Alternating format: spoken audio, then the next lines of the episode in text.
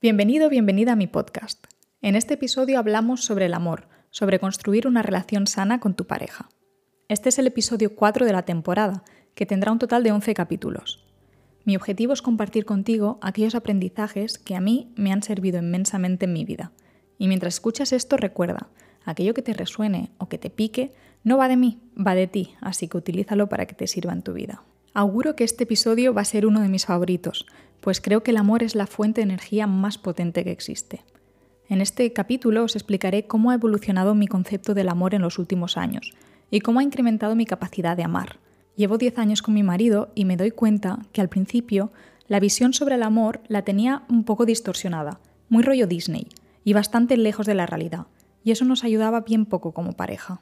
Al final de este capítulo te comparto los tres comportamientos que me han hecho más libre emocionalmente y que nos han ayudado a construir una década de relación con mi marido. Antes para mí el amor era algo que se encontraba, así tal cual, como ya hecho, rollo comida preparada. Después de 10 años con mi pareja, me doy cuenta de todo lo que hemos construido activamente juntos y entiendo que muy poquito nos venía ya hecho. Aparte de la compatibilidad y los valores, el resto lo hemos construido día a día, acción tras acción, mostrando nuestro lado más vulnerable, atravesando el miedo a que el otro nos dejara de querer por habernos abierto en canal, aceptando la incomodidad de las discusiones sobre temas complicados que se enredaban y duraban días hasta que encontrábamos la luz, mostrando compasión genuina por el dolor del otro, aceptando completamente al otro como un pack completo, con sus cosas buenas y con sus cosas no tan buenas.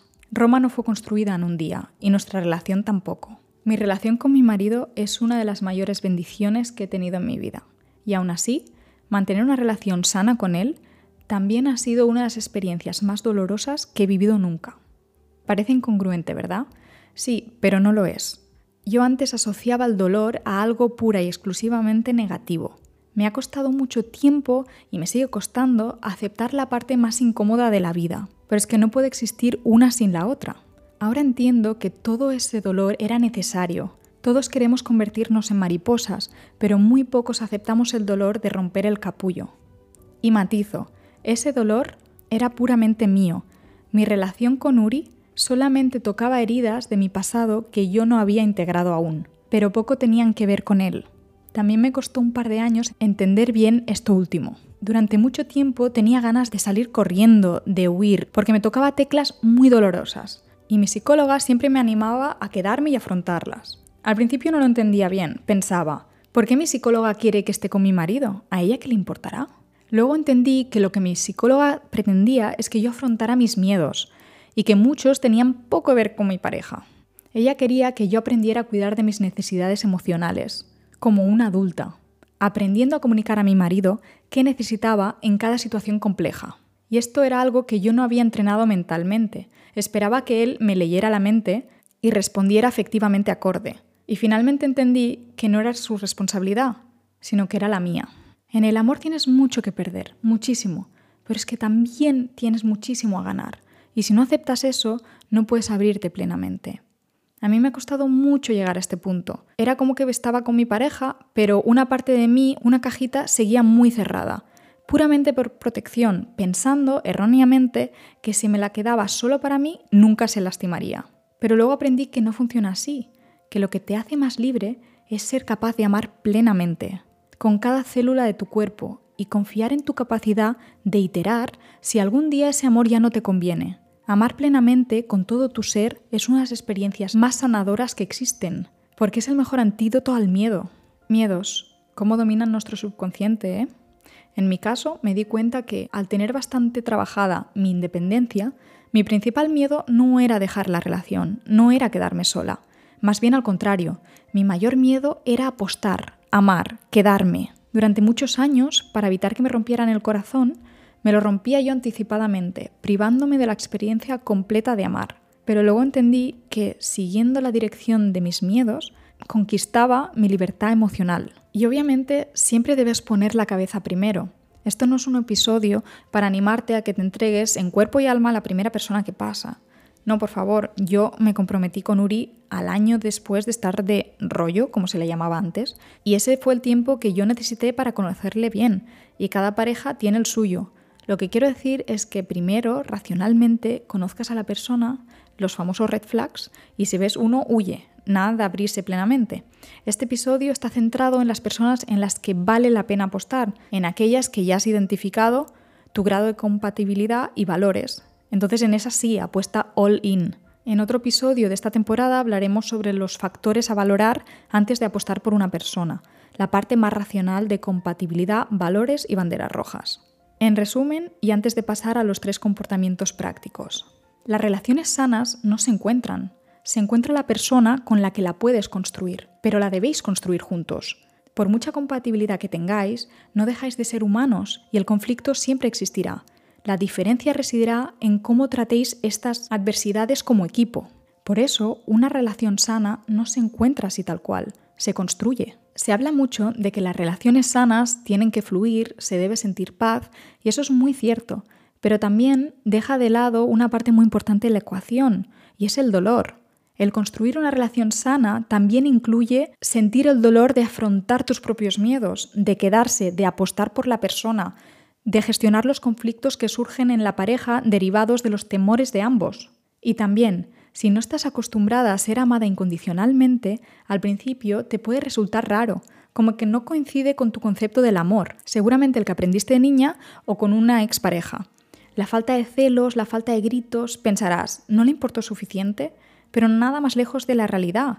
Ahí sí es, le importas tanto que sabe amarte incondicionalmente, sin lastimarte con conductas pasivo-agresivas. Así que también tendrás que tomar responsabilidad cuando encuentras una buena pareja para reenseñar a tu cerebro lo que es realmente amar y ser amado sanamente. Ahora sí que sí, pasamos a los tres comportamientos que me han hecho más libre emocionalmente y que han ayudado a construir una década de relación con mi marido. Primero, la comunicación. Y diréis, ah, esta es la típica, esta ya me la sé, la he escuchado tropecientas mil veces. Sí, yo también la tenía clara a nivel conceptual, pero me faltaba mucho a la práctica. Yo comunicaba mucho a Uri, pero la cajita de mis peores miedos, eso era otra historia. Esa cajita sí que no la compartía. Vaya a ser que no le guste lo que encuentre, vaya a ser que me deje de amar, esa cajita bien cerradita con llave.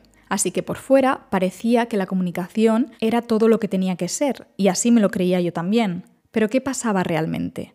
Que al no comunicar lo complejo, lo que me dolía de verdad, a lo que realmente le tenía miedo, eso hacía indirectamente que le enseñara a mi cerebro que esa parte de mí no merecía ser vista, ni gestionada, ni amada. Y eso aún retroalimentaba más la cajita de miedos porque crecían y se hacían más fuertes. ¿Y qué pasa con todo esto? Pues que cuando la cosa se complica, por ejemplo, en los conflictos, en las discusiones de pareja, se fomenta el uno contra el otro, la confrontación en lugar del uno junto al otro, como un equipo. Porque la cajita de miedos quiere protegerse a sí misma, entonces necesitas adoptar una posición defensiva con tu pareja. Sin embargo, cuando empiezas a comunicar no solo lo fácil, sino también lo complejo, las vulnerabilidades y te abres en canal, uno, empiezas a enseñarle a tu cerebro que esa parte de ti también puede ser gestionada desde el amor. Y dos, empiezas a desidentificarte de esta cajita de miedos.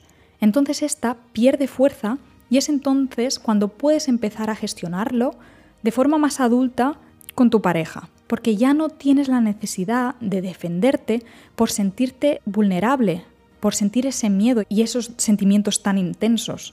Simplemente lo aceptáis y lo aprendéis a gestionar como un equipo. Además, antes creía erróneamente que mi pareja debía ser capaz de leerme la mente, de interpretar mis necesidades emocionales sin tomar yo la responsabilidad de comunicárselas proactivamente.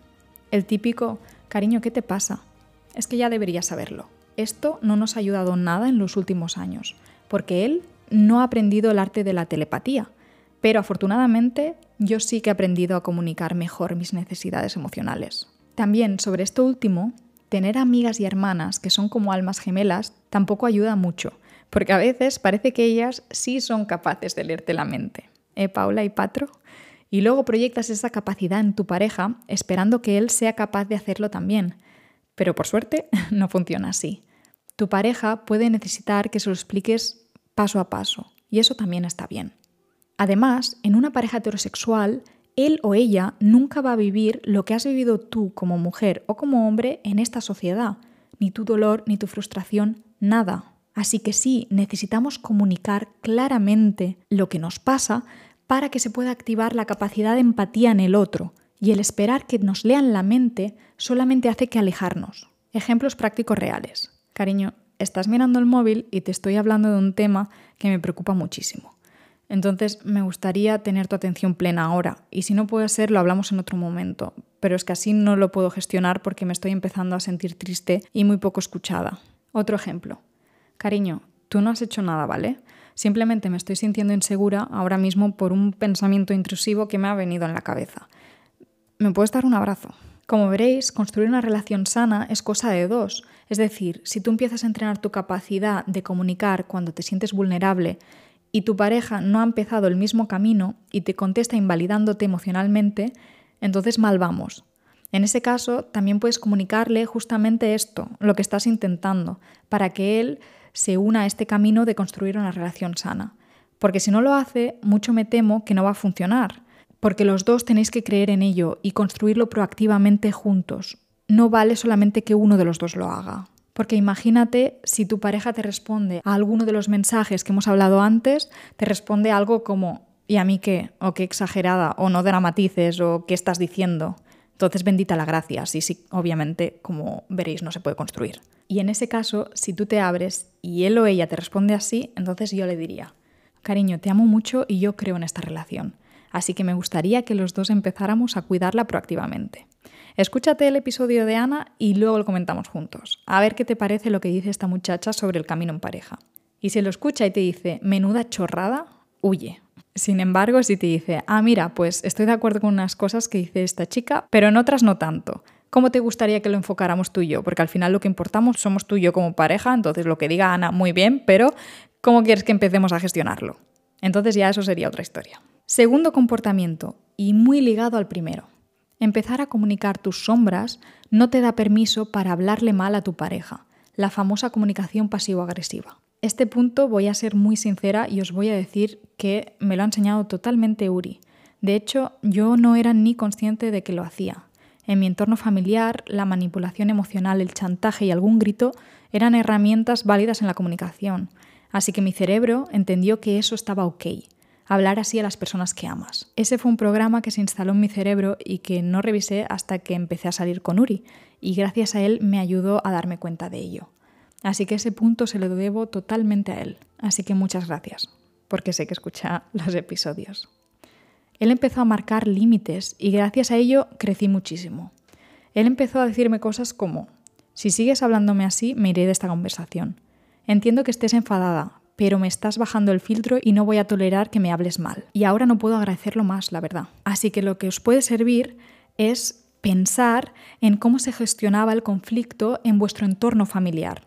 Y eso os dará muchas pistas de lo que estás dando por sentado y de lo que estás asumiendo. Por ejemplo, al ver que tu padre ignoraba a tu madre cuando ella se enfadaba, entonces quizás tú también puedes tender a huir de las conversaciones difíciles o cuando tus padres utilizaban herramientas de manipulación y chantaje emocional para que tú hicieras algo. Quizás tú ahora también lo vuelques en tu pareja. Las buenas noticias son que nuestro cerebro es un órgano fascinante. Siempre puede reentrenarlo, así que por suerte podemos hacerlo mejor que nuestras generaciones anteriores. Tercer punto, el cuidar de tu relación día tras día. No darla por hecho, eso es fundamental. ¿Sabes cuando vas a casa de alguien y piensas, uy, qué bonitas tienen las plantas? En ese momento la causa te parece obvia. Sabes que tus amigos han estado regando esas plantas como se merecen. En las relaciones es similar.